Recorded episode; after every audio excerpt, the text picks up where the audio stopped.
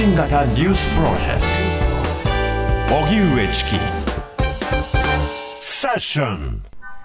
河野談話から30年。継承は変わらず。松野博一官房長官は今日の記者会見で旧日本軍の関与を認めて従軍慰安婦と記述した1993年の河野洋平官房長官談話について政府の基本的立場は談話を全体として継承しているものであり岸田内閣でも変更はありませんと述べました。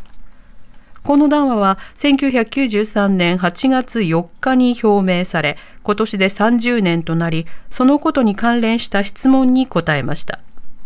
一方政府は2021年4月の閣議で従軍慰安婦という表現は誤解を招く恐れがあるとして単に慰安婦とするのが適切とする答弁書を決定松野長官も記者会見で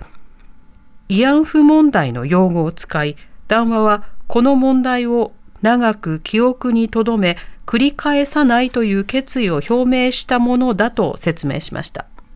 それでは、えー、こちらについて、大妻女子大学准教授の松田遥さんにお話を伺います。はい。はい、松田さん、こんにちは。こんにちは。お願いします。お願いいたします。お願いいたします。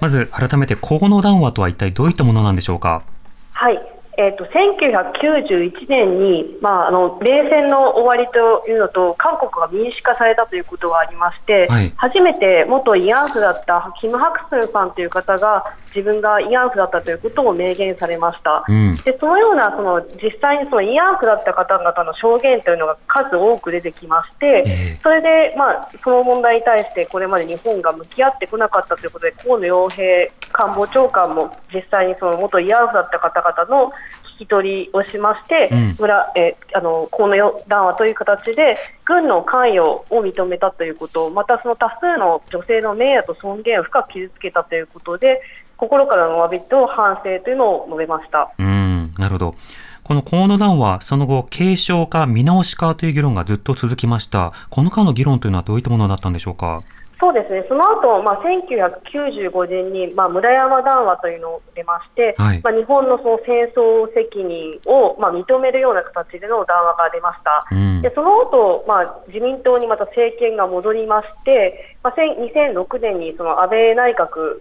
第一次安倍内閣があの発足しまして、その時に、はい。あの日本会議のメンバメンバーも含まれていたということもありまして教育基本法の改定なども進んでいきました、でその後第二次あの内閣に入りましてこのこの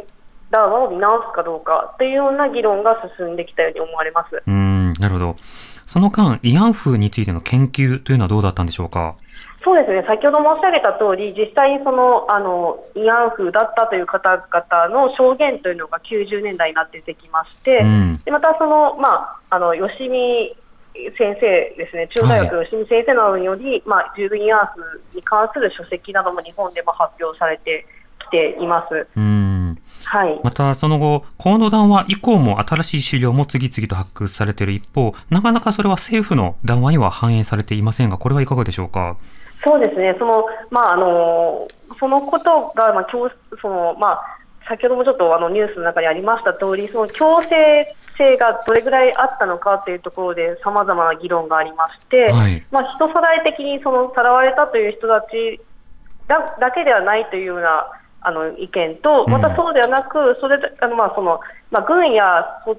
時の朝鮮総督府だけでなく、まあ、それらが選定した、まあ、朝鮮人の業者も関わっていたんじゃないか、業者が、まあ、略奪とか人身売買、また、まあ、あの甘い言葉をかけて連れて行ったというようなこともあって、そこまで含めて強制性ということを考えるべきではないかというような議論がありまして、うん、まあ、政府の方はどちらかというと、先ほど申し上げた、まあ、前者の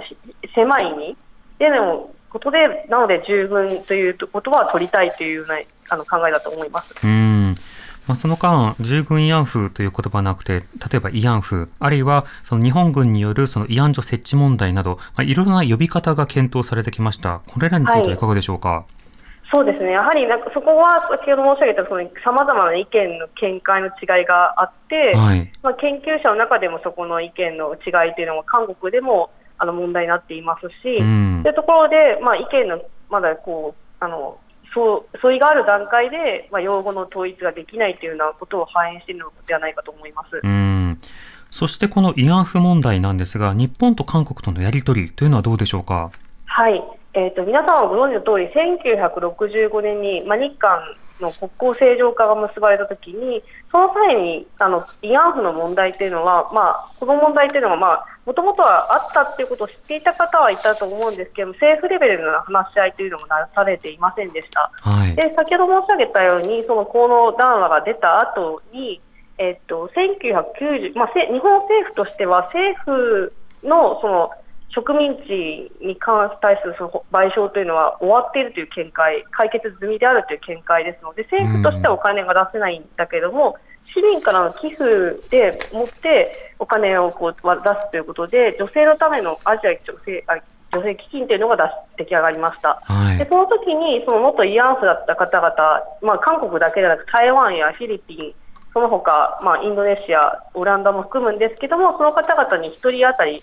200万円を支給するということがあったんですが、うん韓国に関しては、その200万円は国家の賠償ではないので、受け取らないというようなあの意見が多数見られました。ええでその後、まあ2015年になりまして、皆さんもご存知の通り、まあ、慰安婦に対する日韓合意というのがなされまして、その時、まあ、この合意をもって、え最終的かつ不可逆的にこの問題を解決、もうこの問題を蒸し返さないということになりました。うんそれで、その時も、やはり日本政府としてお金は出す、直接あ支給することはできないので、日本政府がお金を渡して、韓国政府が財団をそこで創設して、財団から元慰安婦だった方々にお金を支給するというような方式を取ったんですが、ええそれが2018年になりまして、政権がこう、ムン・ジェイン政権に交代しまして、この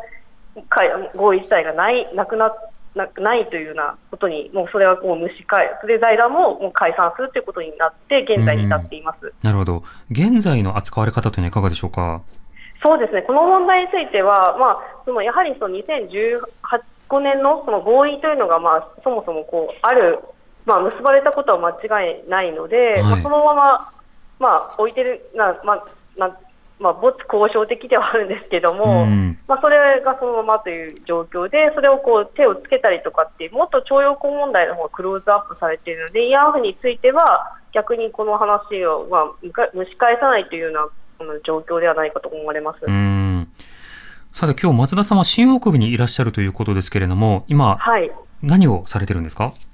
えー、と学生たちを連れて、まあ、多文化共生を含めたことをこう勉強してるんですけれども、はい。えー、と今あの、えー、と食安通りにあります高麗博物館というところを訪れたところでして、うん現在あの、関東大震災から100年で朝鮮人虐殺に対関するあのあの展示をしています。うん。なるほど。はいそうした学びを学生とともにしているということで、新大久保などはい国内でもいろんな歴史を学べる場所があるということなんですか？そうですね、あのまたこの新大久保もそうなんです、この新大久保の中でも現在、あの安倍だ、えー、と安倍談話の検証のパネルが一部ありますし、うん。またあの早稲田の方に、まあ、慰安婦問題を専門に扱った女性のためのアクティブミュージアムというのがありまして、うん。はい。こちらの方に訪れますと、その加害の日本歴史というのをこうなかなかその博物館で日本国内では学ぶということが難しいんですけども、それを学べるような施設になっています。へえ。松田さんと一緒にね歩いてええ話聞きたいではい、すね。巡りたい。あぜひ、このぜひ、はい。はいご一緒させていただきうたい。ん。松田さんありがとうございました。ありがとうございましございましたた。。失礼いたします。はい、またお願いいたします。はい。大妻女子大学准教授の松田遥さんにお話を伺いました。TBS Radio 荻上チキ